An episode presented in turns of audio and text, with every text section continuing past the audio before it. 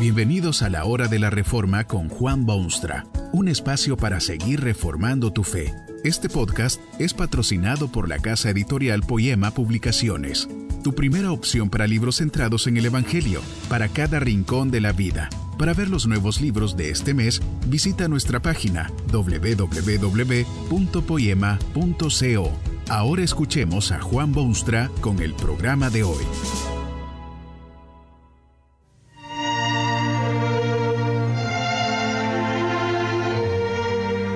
Cuando uno tiene la conciencia sucia, se asusta de todo. Lo sé por experiencia personal. Yo soy Herodes, uno de los muchos Herodes que figuran en la historia borrascosa de la vieja Palestina. Herodes el tetrarca se me llamaba a veces, o, o Herodes Antipas. Les hablo desde las profundidades del abismo lejano, impenetrable para ustedes, desde ultratumba.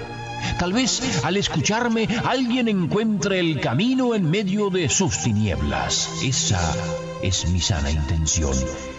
Cosa rara, ciertamente, cuando uno piensa que yo soy nada menos que Herodes el libertino.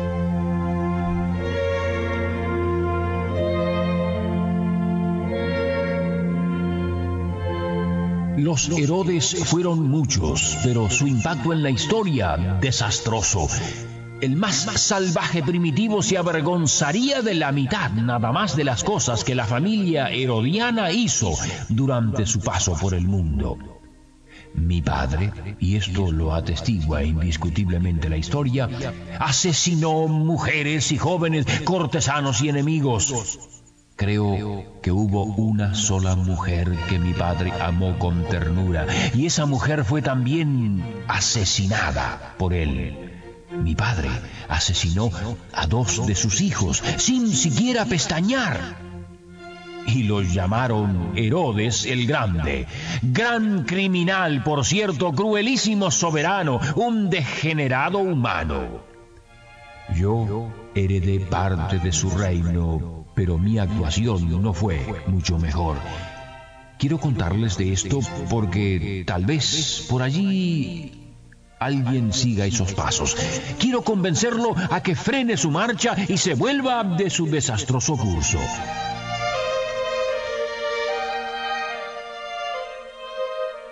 Seduje la mujer de mi medio hermano. Era bellísima y tenía dones de gracia y donaire. Casi me hizo un esclavo aquella mujer diabólica, aunque confieso, la culpa es mía. Le robé, le quité la mujer a otro.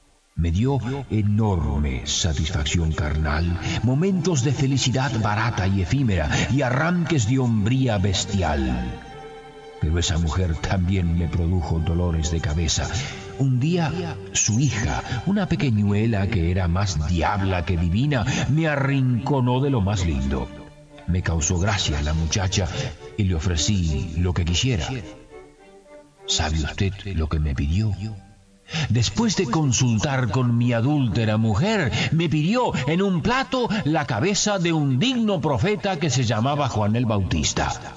Era indudable que la sangre herodiana corría también por aquellas venas femeninas. La cabeza de Juan el Bautista en un plato.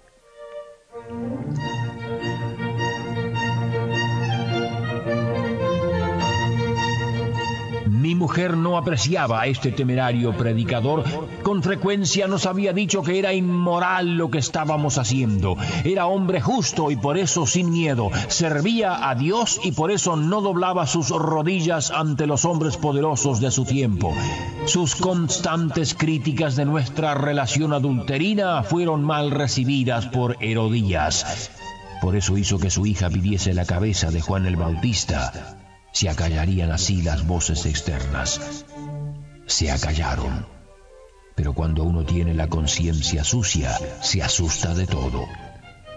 Oí de la fama de Jesucristo y los temores se apoderaron de mí. Estaba seguro que, de alguna manera, aquel Juan el Bautista que yo había degollado había resucitado de entre los muertos. Sentí escalofríos por todo el cuerpo cuando pensaba que tal vez se vengaría de mi horrendo crimen. La verdad es que, para satisfacer mis placeres carnales, por ser libertino de primer grado, yo mandé degollar a un hombre inocente.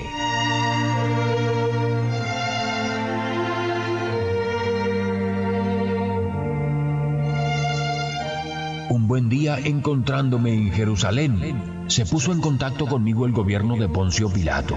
Tenía un caso difícil, ya que el pueblo le exigía que crucificase a Jesucristo. Pilato no se atrevía a hacerlo porque nada malo halló en aquel hombre. Quería librarse de semejante responsabilidad. Pobre Pilato. Le buscó mil vueltas al problema, intentó poner en libertad al acusado, hasta se lavó ceremoniosamente las manos ante el público con tal de no llevar sobre sí el peso de tanta culpa. Me lo mandó a mí, seguramente con la esperanza de que yo lo sacase de aquel dilema. Maliciosamente yo me alegré. Me daría oportunidad de conocer a Jesucristo y de reírme un rato, divertirme y entretenerme. La vida de un rey suele ser muy tediosa y un libertino anda siempre buscando algo que lo distraiga, que, que le dé risa, que lo permita interrumpir la monotonía de la vida diaria. Hacía tiempo que quería ver a Jesús.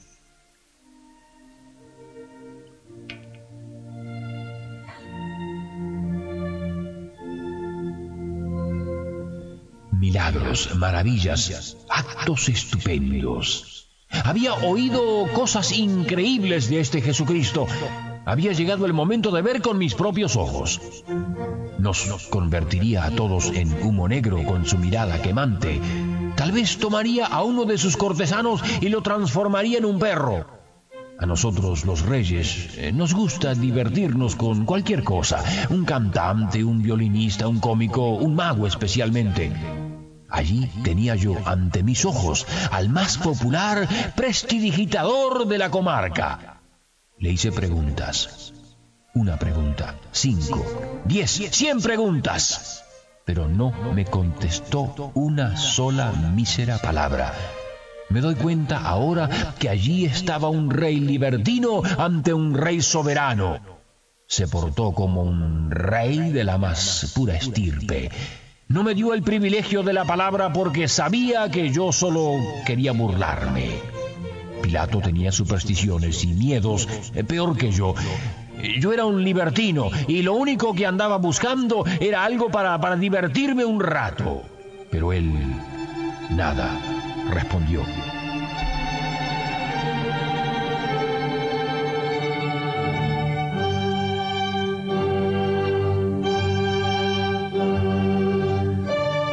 Pusimos una ropa espléndida encima, lo menospreciamos y escarnecimos.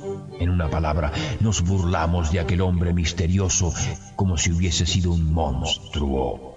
Hicimos de él lo que muchas veces hacen los niños cuando ven un, viejo, bien viejo, sin dientes, impotente, sucio, medio senil. Nos reímos a carcajadas de aquella persona que le estaba dando problemas al pobre Pilato. A raíz de esa experiencia nos hicimos amigos, Pilato y yo. No sé cómo fue eso, porque aunque cobarde, eh, Pilato tenía ciertas inquietudes morales. Yo no tenía ninguna. Yo era verdaderamente Herodes el libertino. Para mí, aún lo más sagrado era mera diversión.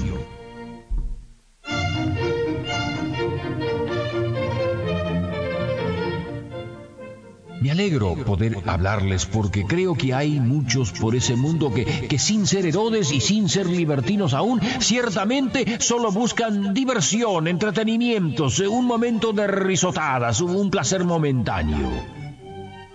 Es para eso que viven. No tienen otro propósito en la vida que divertirse y darse gustos.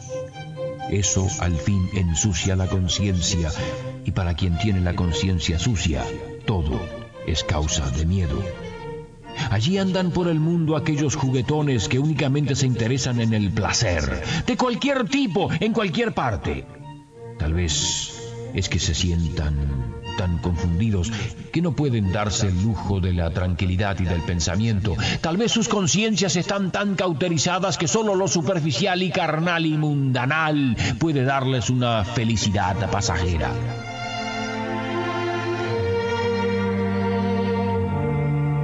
Pobres multitudes que viven de cómicos y teatros y gustos efímeros. Pero no es posible culparlos demasiado si no hay quien los guíe y les enseñe.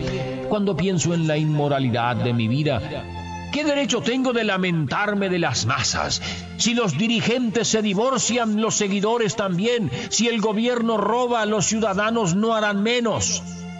Es con frecuencia que veo estas cosas en la tierra, exactamente como eran cuando yo era rey de Galilea. Desde estas regiones inalcanzables siento la tentación de pedirle a Dios que descienda con su furia sobre aquellos tontos dirigentes que esperan del pueblo una conducta mientras ellos mismos hacen lo contrario.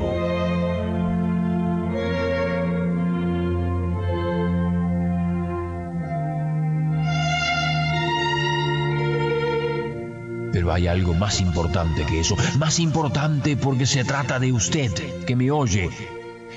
Yo no soy evangelista, ni profeta, ni cosa parecida. Yo fui siempre un, rey libertino. Pero conocí a Jesucristo. Le hice preguntas que él no se dignó contestar pero he oído mucho más de él desde entonces. Puedo decirles que mi tragedia eterna fue no prestar atención al silencio de Jesús en mi casa.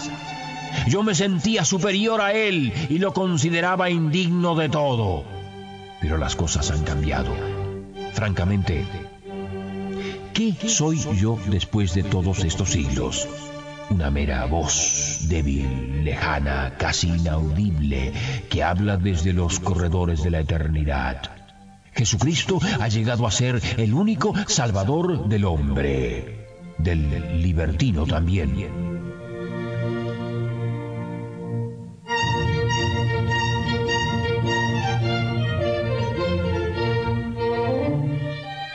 ¿Sabe usted por qué se sometió a esos vejámenes en mi corte? ¿Por qué se dejó vestir con una ropa espléndida? ¿Por qué permitió que lo clavaran en una cruz? ¿Quiere usted de verdad saber por qué? Se lo voy a decir, porque en medio del bullicio de los libertinos es todavía la única esperanza. Se sometió a todo eso porque llevaba sobre sus hombros el pecado de miles y millones. Se dejó burlar de esa manera porque era culpable de los pecados del mundo. Dios puso sobre él los pecados de todos nosotros. Sufrió innumerables afrentas para que nosotros fuésemos libres, libres de toda condenación. Yo ya no puedo serlo pero usted está a tiempo todavía. Entréguese a Jesucristo. Ahora, antes que sea demasiado tarde. Se lo aconseja, sinceramente, Herodes, el libertino.